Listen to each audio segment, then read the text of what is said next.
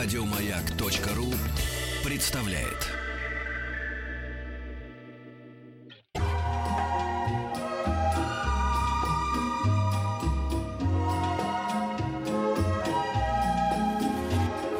Клиника Фадеева.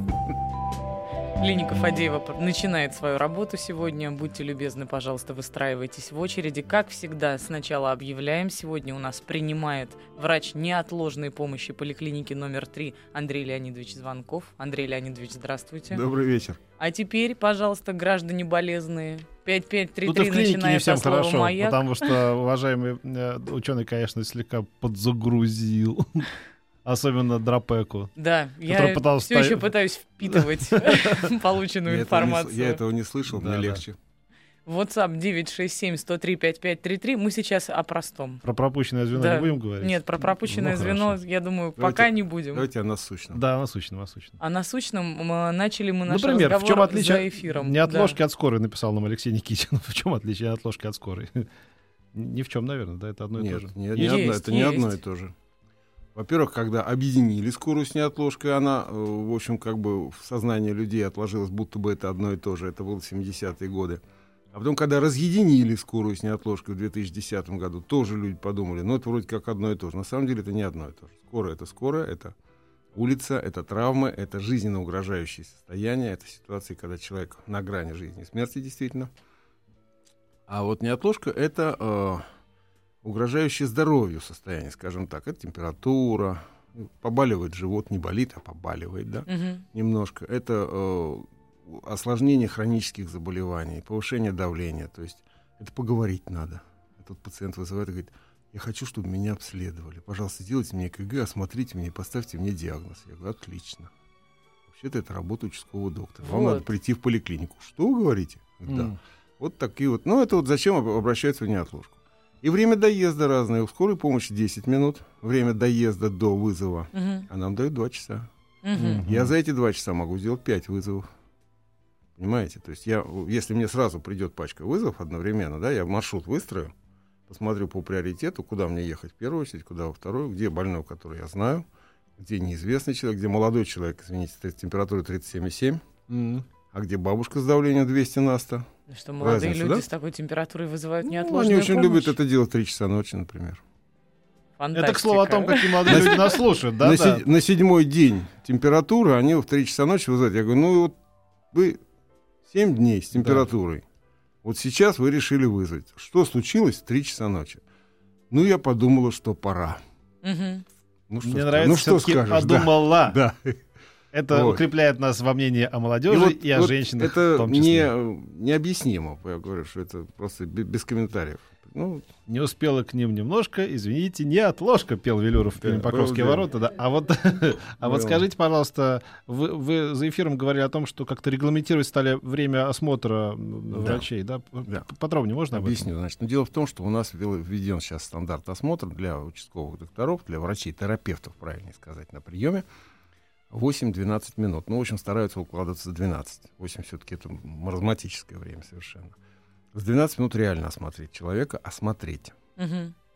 Вот. Я могу вам даже, в принципе, продемонстрировать и более быстрый вариант. Вот. Ничего сложного для того, чтобы составить первое впечатление о человеке, в общем-то, ну, умелому врачу с хорошими навыками, грубо говоря, натасканному, не требуется много времени. Главное, чтобы пациент был послушный. Он точно выполнял то, что ему говорят. Но самое проблематичное дело в том, что основа диагноза кроется в вопросе, в разговоре. И первая фраза, которую заходит, когда заходит человек, да, врач его спрашивает, на что жалуетесь. Вот это самое сложное, на что может ответить человек. Он Не может все что, угодно, все, что угодно рассказывает. Он готов рассказать всю свою жизнь, проблемы в семье, как он ездил на дачу, какие собаки у него в доме, все что угодно, но не о том, что, какие у него проблемы. Я не знаю, это, это какой-то вот э, замкнутый круг иногда бывает. Приходится все время возвращать на тему. Ну, иногда бывает нормально, иногда бывает нормально. А иногда вот начинаешь, вот что вас беспокоит? Знаете, я была на даче, у меня там растет кружок. Замечательный кружовник, знаете, просто замечательный совершенно. Я вот его собирала, очень хорошо. Ну, хорошо, а что вас беспокоит? Ну, вот я и говорю, вот я собирала крыжовник, знаете, у меня голова закружилась. Вот у меня закружилась голова, меня отнесли в дом. И вот, и вот 15 минут человек мне рассказывает, как отнесли в дом, как ей померили наконец давление, и оно оказалось высоким, а лекарств не было. И вот это все выслушиваешь, время. У меня 12 минут на осмотр, а я вынужден все это выслушать. Это, к сожалению, проблема. Поэтому, дорогие мои радиослушатели, если вы идете к врачу, пожалуйста, подготовьтесь заранее. Все, что вы хотите ему сказать, не надо ему рассказывать всю вашу жизнь. Расскажите конкретно, что вас беспокоит на момент обращения. Ну и, конечно, мне хочется еще попросить, дорогие друзья, перестаньте вызывать врачей с, по несерьезным поводам, потому а кто что определит? многие Тут я ведь... не, вот я как раз против, я не говорю этого. Мгм. Это не мои слова. Хорошо, хорошо. Просто, судя по тем рассказам, которыми вы нас почуете время от времени за эфиром, кажется, что вызывают всегда вот только из-за какой-то несущественной совершенно причины. Я-то не против приехать на несущественную причину. Я определю, что она несущественная, понимаете? Человеку-то страшно, я-то его прекрасно понимаю. Действительно, ну, ему пораньше бы вызвать, да? Чего он 7 дней-то ждет с температурой 38 и не лечится при этом? Вот этого я понять не могу. Я не против того, чтобы он вызывал. Я против того, что он вызывал слишком поздно, слишком долго. Потому что когда я приезжаю к нему на седьмой день, я нахожу уже не ОРЗ, а пневмонию. Вот в чем проблема. Понимаете? И ангину, извините, не начинающуюся, а такую, что там как две котлетины внутри. И он дышать уже не может. Вот проблема. Да, хорошо. Все, беру свои слова назад. Идите к врачу. Идите к врачу В общем, сами. считайте, что у вас по делу. и скорая помощь, и неотложка в одном лице сейчас в эфире радиостанции «Маяк». 5533. Начинайте сообщение со слова «Маяк». И всякие WhatsApp и WhatsApp пишите, если у вас какие-то... 967 103 Где-то болит, что-то Давай. режется, что-то выпадает. э, Сразу прикладывается к больным, больным местам, как экран Да, да, да, да, да. И банку, банку с водой. Банку, да. Тащите с водой банку скорее. Будем заряжать? Ну, не то слово.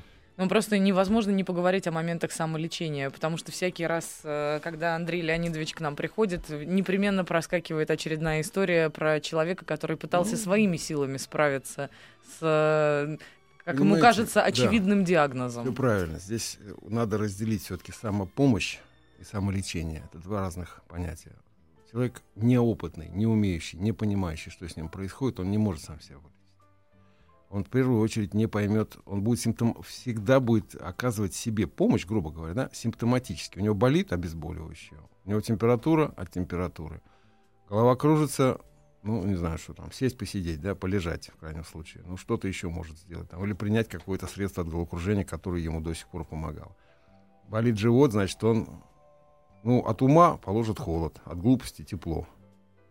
И то, и другое, да, или пластырь какой-нибудь наклеит.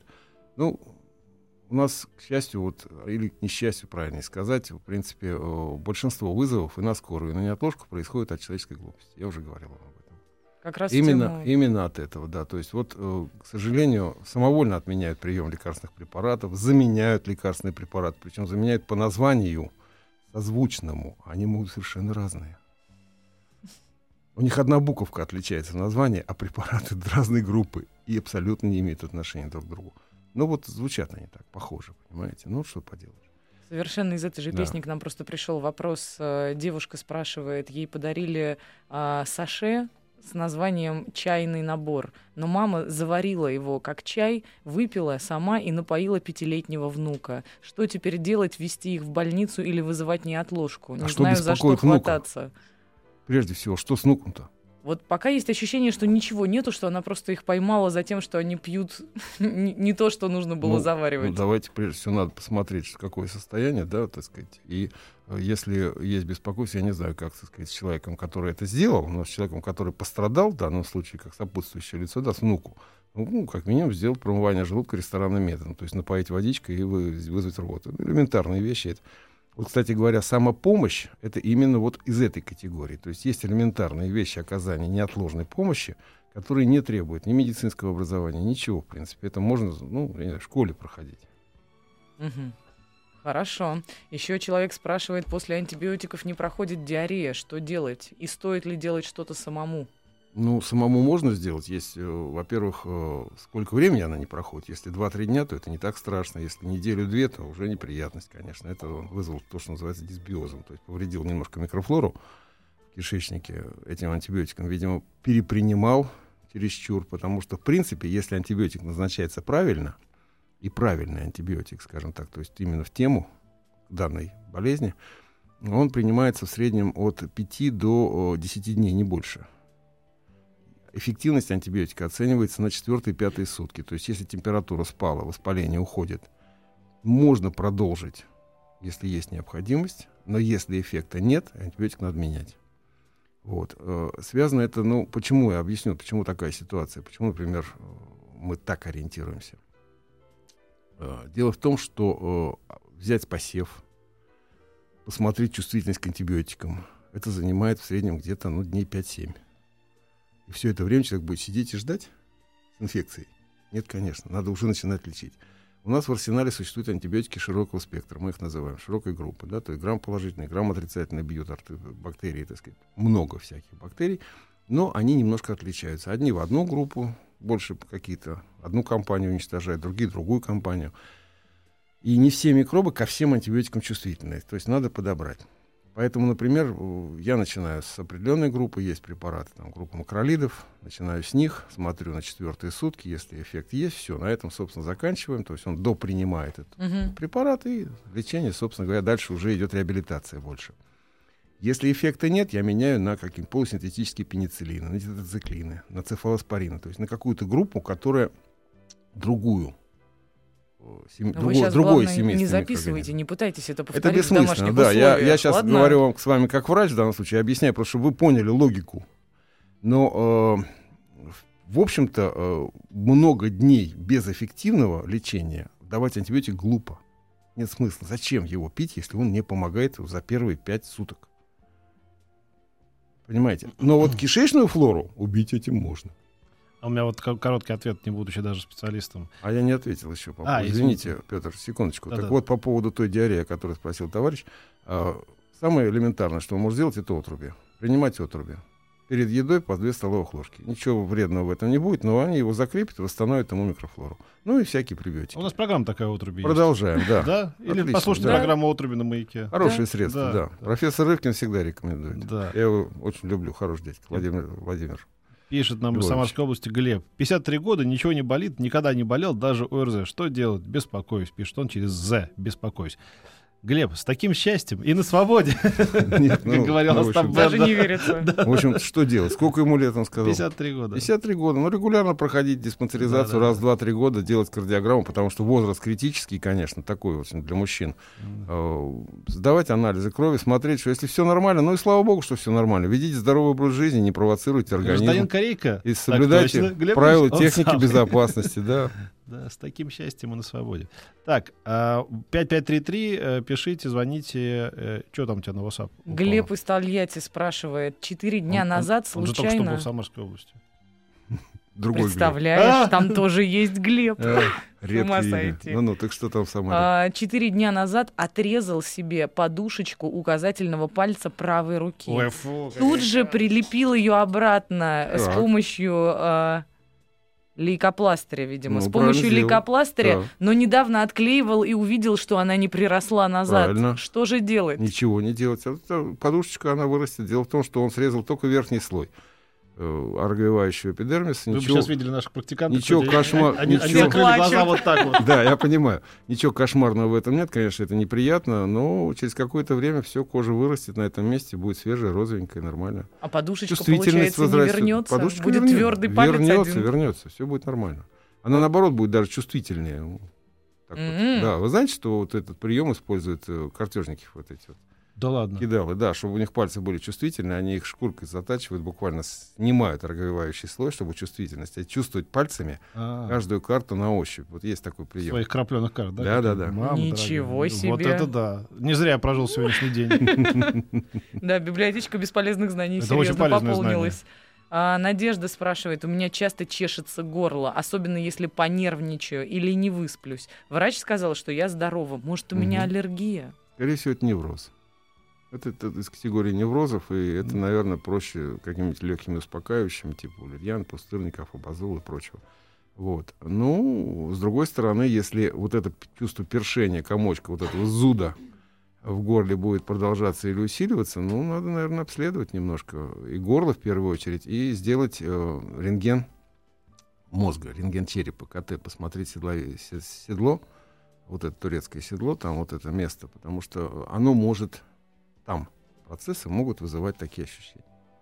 У Влады из Москвы ребенок вдохнул маленькую детальку от конструктора. Вот теперь сидим и не знаем, то ли он ее вычихает обратно, то ли к врачу вести. Что посоветуете? Вести. Народное тело в дыхательных путях это однозначно показания для, для не для госпитализации, для обращения к лор-специалисту. Ему сделают сейчас быстренько снимут рентген, если эта деталька обнаруживается на рентгене где-то там у него в бронхе, ее можно бронхоскопией даже достать спокойно и без проблем. А вот если оставить, то может привести к пневмонии, бронхиту тяжелому и прочим проблемам. Может, она в носу еще? Надо смотреть. Лор залезет, посмотрит. Добрый день. Спрашивают еще, возможно ли вылечить простатит или только приостановить процесс? Ну, видимо, с такими вопросами тоже в неотложку обращаются. Ну, простатит заболевание, ну, это как любое хроническое воспаление простаты, в принципе, требует нормального человеческого такого вдумчивого лечения, не этим простомолом, который там рекламируют у нас, который только симптомы убирает. Они, в принципе, очень хитро рекламируют. Убирает симптомы простатита, да? но не лечит. Вот, поэтому надо все-таки пролечить нормально простату, надо прогреть, может быть, походить к урологу на физиотерапию, есть препараты, аппараты типа простолунт микроволновой терапии, есть различные специальные там, там, интрофоны там, и прочие средства массажа простаты. Можно пальцем, в конце концов, массировать, там, если есть энтузиасты и волонтеры, которые это все сделают, или доктору ходить, он, так сказать, помассирует регулярно. Вот. Но по-любому этим надо заниматься, надо лечить, потому что оставлять и надеяться на то, что простатит пройдет сам собой, это глупость. Я сейчас вспомнила, был у меня случай такой, когда однажды в детстве я вдохнула, как вот тот самый мальчик, кнопку, а потом через два дня вычихала ее все-таки назад, только сильно-сильно покореженной уже. Если зажать рот, то через нос можно Маленького ребенка лучше Но так, конечно, сложно, да. не пробовать это заставлять сложно. делать. Мы продолжим сразу же после новостей середины часа и новостей спорта. Напомню ваши вопросы. Мы принимаем на смс-портал 5533. Пожалуйста, начинайте смс со слова «Маяк». WhatsApp 967-103-5533. И наша группа ВКонтакте «Радио Маяк». У нас в гостях врач неотложной помощи поликлиники номер 3 Андрей Леонидович Звонков. И что же делать? Еще все равно три секунды не дотянула. Побубни бу -бу -бу -бу -бу -бу. Спасибо большое.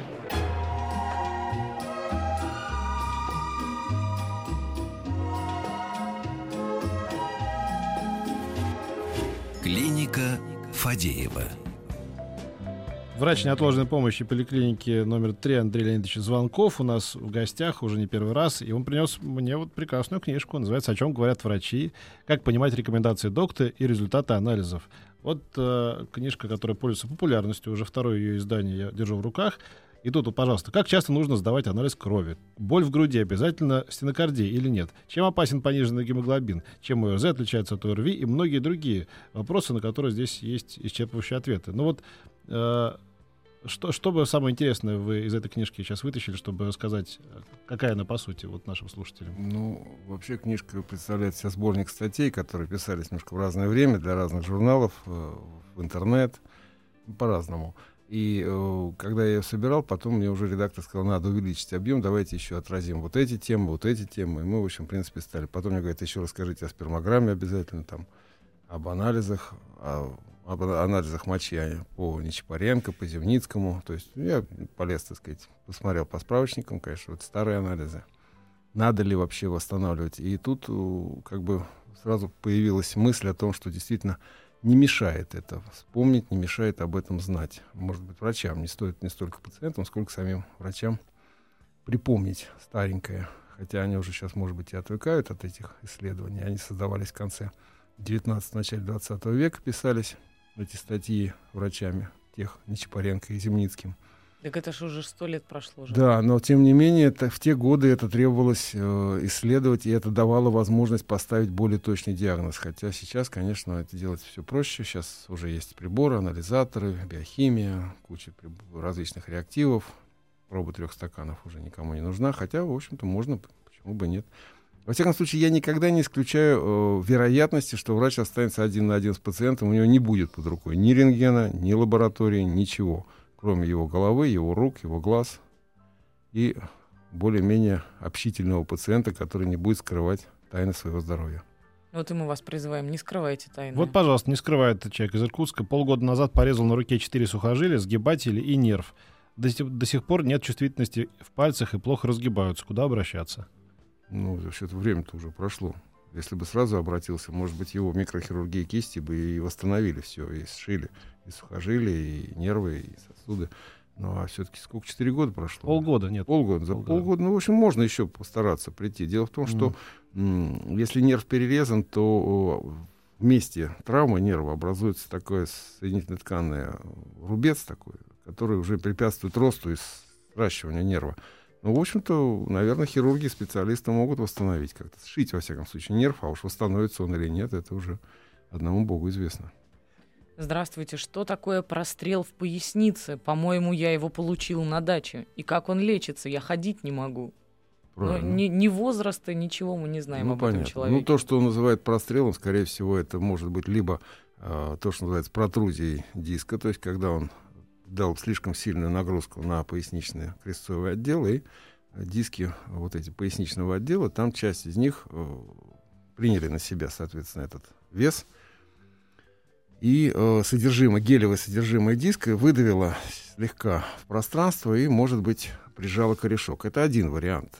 Но это есть очень много. Есть вариант, например, что он потянул мышцы и Мгм. связки, которые скрепляют позвоночник. Это другой вариант. То есть это может быть просто мышцы растянул и немножко надорвал. Третий вариант. То есть в любом случае это всегда будет то, что называется радикулопатия или радикулит, как мы его называем, да, прострел, как он говорит. Мгм. Может, посидел на сквознячке, ему просто в поясницу холодным воздухом надуло, и это тоже проблема. Там нет, собственно говоря, какого-то механического повреждения, но там воспаление. Воспаление мышечное, воспаление нерва может быть. Это требует лечения. То есть кому надо обращаться в первую очередь? Да, обращаться к терапевту. Терапевт дальше уже назначит первую помощь, то есть необходимость комплекс обезболивающих, обез- обезболивающих препаратов, хотя почему-то очень многие любят говорить обезболивающих, Да. но это неправильно, это неграмотно. Вот, обезболивающих препаратов и впоследствии уже отправит на консультацию к неврологу, если будет необходимость, если проблема не решится в течение ближайших 3-5 дней, который уже начнет заниматься и подбирать схему лечения, потому что там, видимо, уже будет развиваться неврит или какая-то еще проблема серьезная достаточно, и э, обследовать поясничный отдел на предмет грыж. Э, я, например, не сторонник хирургического лечения грыж позвоночника. Да, я вот люблю, люблю Сергея Бубновского и предпочитаю его методиками пользоваться. И действительно, вот, есть консервативные способы, особенно это касается свежих повреждений. Главное Вот. до врача донести все свои Ну, главное, да, повреждения же, главное, главное обратиться, понимаете. Поэтому сидеть сейчас, то, что ходить не может, да, это больно, я понимаю, но есть обезболивающие препараты, которые довольно неплохо снимают. И есть, э, дело в том, что там еще боль как бы по замкнутому кругу идет, она стимулирует спастику мышечную, которая Мгм. усиливает эту боль за счет спазма. Есть противоспастические препараты, которые должен уже назначить врач-специалист. То есть я уже говорить их название сейчас не буду. Мне 55 лет, температура 35 и 5-36, уже несколько лет. Когда лечилась в стационаре, диагноз был энцефалопатия. Связана ли температура с этим заболеванием? Ну, я думаю, что температура связана с общими проблемами, обменных, обменными проблемами. Это то, что называется упадок сил, то есть сниженный метаболизм. Может быть, не нельзя исключить, что просто неправильно меряется температура или градусник врет. Тоже вариант. Почему нет? Если вы получаете анализ на руки, и в анализе написана ерунда, предположите самое простое, что либо перепутали анализ, если вы себя чувствуете при этом нормально. И по-любому надо переделывать. То есть не ориентироваться на то, что вы получили какие-то кошмарные цифры, а просто еще раз повторить, может быть, в другой лаборатории. Или еще раз, может быть, в той же, так сказать, но чтобы другими глазами другой Мгм. специалист посмотрел. То есть то же самое и здесь. Если есть сомнения, если вы уверены, что это 35,5 да, температура, ну, значит, это сниженные обменные процессы. Ну, что могу сказать? Конечно, э, общая э, выносливость, общая сила при этом падает. Можно постараться принимать какие-то биогенные стимуляторы легкие, растительные, там, типа тянет корень жизни, наш женьшень, там, радиолу розовую, вот, левзею софлоровидный, он же моралий корень, пожалуйста, это хорошие препараты, травки, ромашковый чай, например. там. Ну, вот, вот почитайте Малахова, у него там много всяких стимуляторов на этот счет при пониженных. Малахова? А, Лучше идите к Вот. врачу. А лучше- Идите но- но лучше друг да. Анастасии.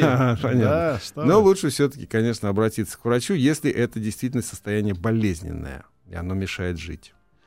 Можно ли вылечить хронический панкреатит или придется все время жить в ожидании обострения?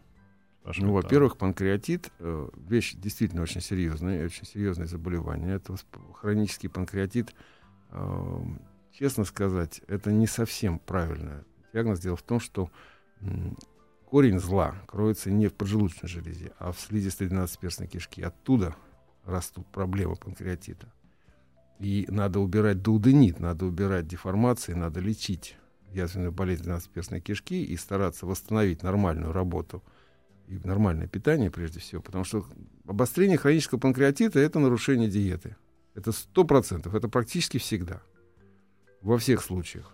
То есть это водка, сало, соленые огурцы, пиво, или чипсы. Чипсы, да, угу. то есть все что угодно. То есть все, что может раздражать слизистую 12-перстной кишки, приводить к ее отеку, нарушению оттока пищеварительного сока из поджелудочной железы и, как результат, обострения хронического панкреатита.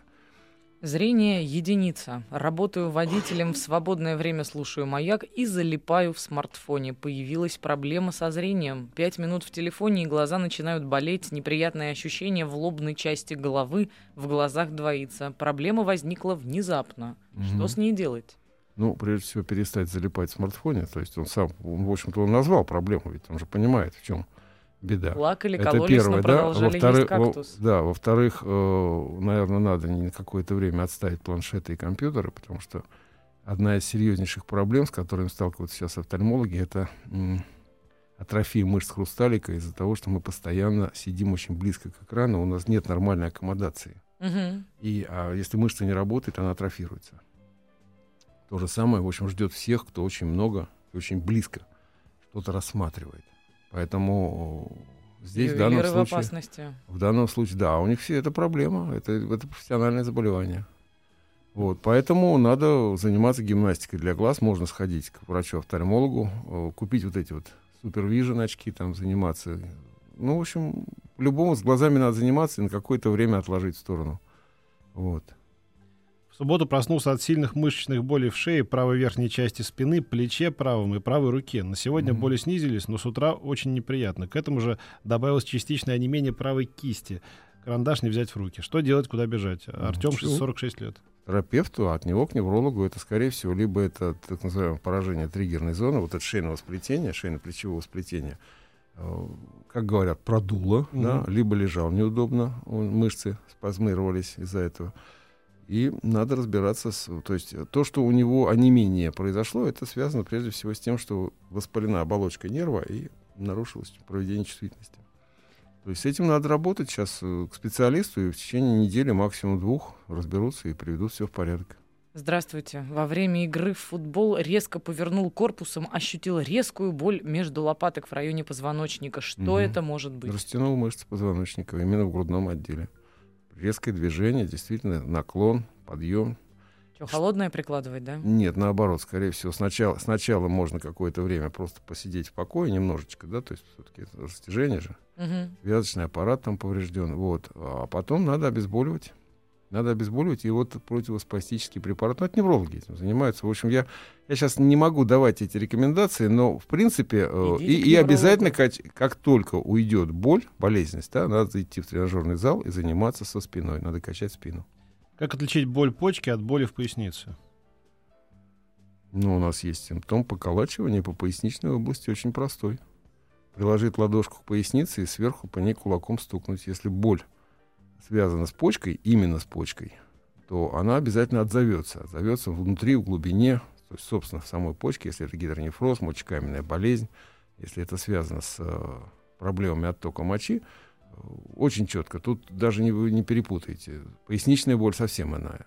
Хотя мне приходилось, так сказать, при осмотре, когда вот так вот пациент одновременно и с радикулитом, с мочекаменной болезнью, ну, бывает, они отличаются. Они отличаются. Во-первых, боль отдает в ногу, а не в уретру. Да? При мочекаменной болезни все-таки мочиться больно.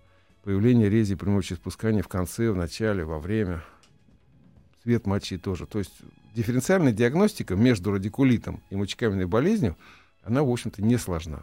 Надо только немножко повнимательнее отнестись к себе и посмотреть, как, как оно развивалось. Моя любимая категория вопросов, которая заканчивается словами «мне 28». Да-да. Здравствуйте. При ходьбе иногда начинает сильно простреливать на внутренней стороне ступни, посередине, как будто надрыв чего-то. Что это может быть? Мне 28. как чутко они прислушиваются Мужчина к каждому женщина? сигналу своего организма. Но судя по аватарке, мужчина. Мужчина. Да. М. Ну, для женщин я бы сказал, что это результат ходьбы на каблуках. Чаще всего, да, то есть вот проблема. Вы знаете, ну, С судя по прическе, подъёмом, может да. быть, это Вот. и сюда можно отнести. Вот. э, ну, сейчас у нас иногда мальчики, девочки, иногда не отличишь их. Чувак, слезай с каблуков, все будет нормально. Да, то есть это один из вариантов. Второй, может быть, действительно какая-то была проблема с э, походкой, может быть, результат плоскостопия. То есть надо, надо э, посмотреть, надо к ортопеду, прежде всего, подойти, и посма- чтобы он посмотрел, что там с костями стопы, в первую Мгм. очередь, конечно, там проблема поискать.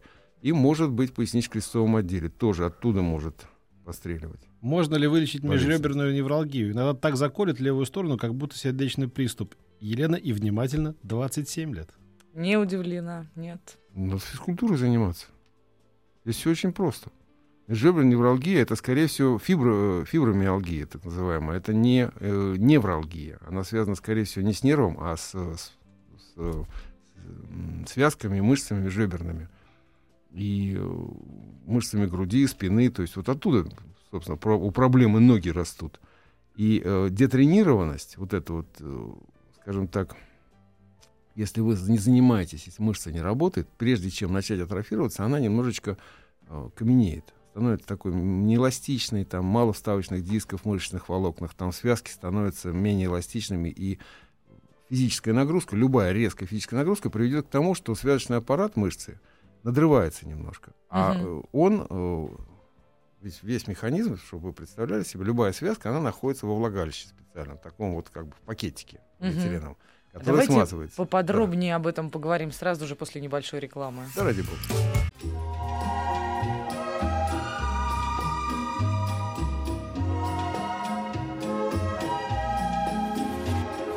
Клиника Фадеева.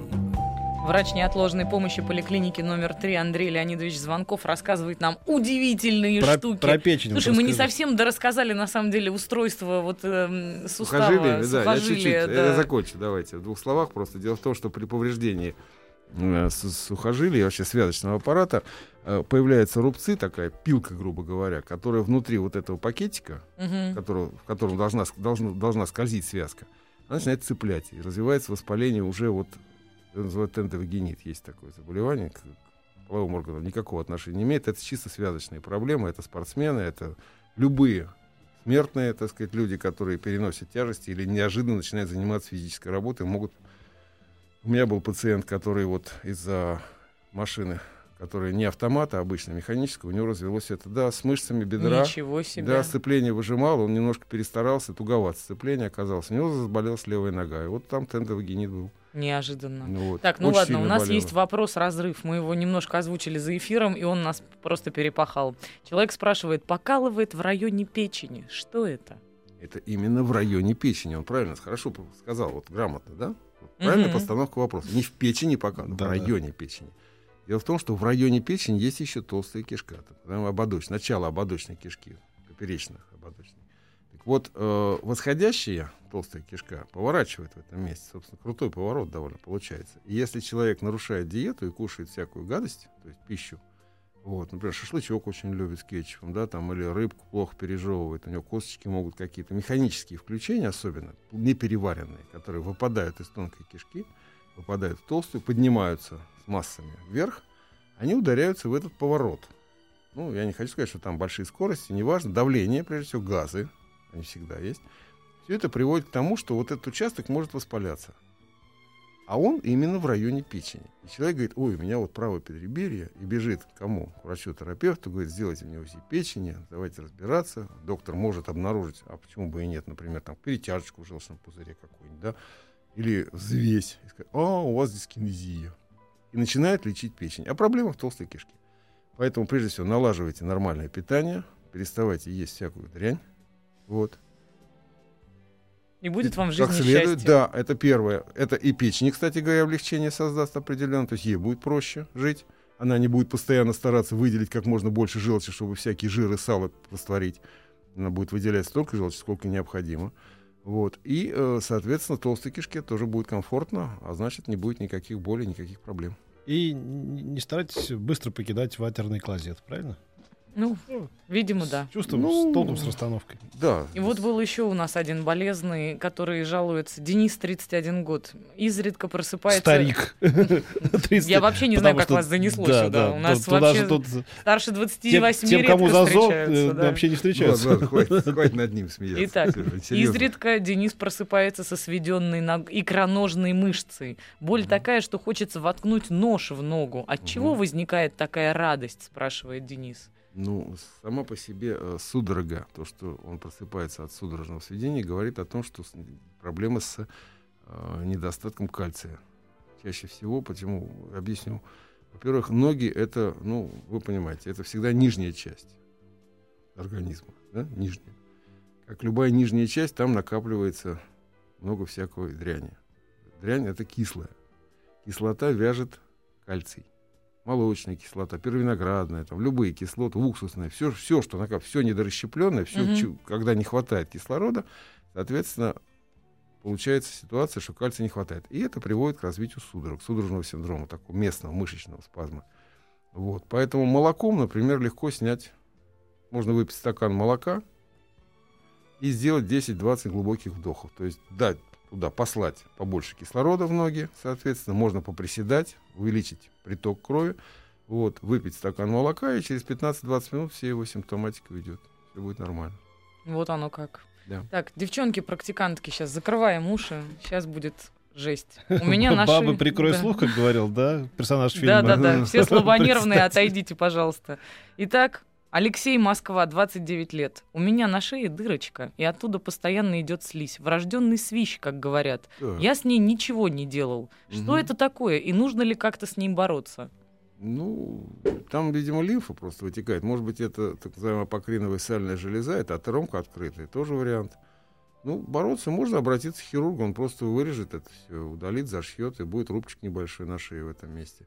Можно ничего не делать, можно Это проводить, проводить никак? гигиену этого. Ну, это, не, это опасно тем, что если он, извините, где-нибудь в водолазке будет долго ходить там по тайге, у него это может нагноиться. Мгм. Это надо мыть, обрабатывать, ну, как-то следить за этим, потому что если есть условия для чего-то, каких-то затеков, или, как вот говорил наш микробиолог, он говорит, если есть экологическая ниша в организме, преподаватель, я вот Мгм. запомнил эту фразу, мне очень понравилась, экологическая ниша, да, то есть там, где развиваются микробы, а где у нас экологические ниши? В носу, во рту и в иных местах. А, О, есть, да. а есть нестандартные экологические ниши в виде вот этих дырочек, вот, свищей каких-то. Надо то, с ними соответственно, за ними надо, надо следить, да, либо удалять. Вот и все.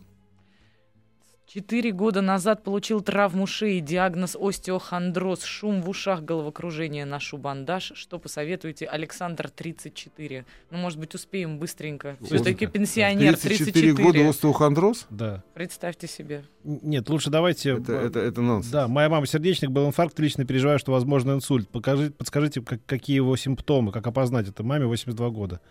Симптомы инсульта? Заранее невозможно, да, это, наверное? Нет, э, инсульты есть вполне конкретно. Это, во-первых, фациальные симптомы. То есть есть...